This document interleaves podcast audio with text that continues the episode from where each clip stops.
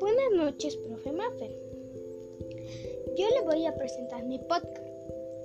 Mi podcast se trata sobre los derechos y deberes. Los derechos son libertades individuales o sociales.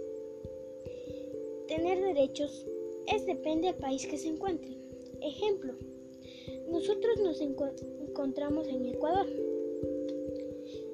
Por eso, tenemos derecho a la vida, a la salud, a la identidad, a la alimentación, a la educación, a la protección, a la igualdad, a votar, a, a la raza, a descansar, a la salud,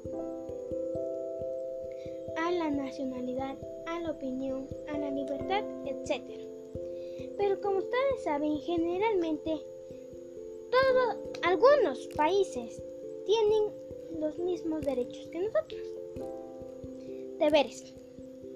Los deberes es un compromiso o expectativa de realizar alguna acción en general o si surgen ciertas circunstancias.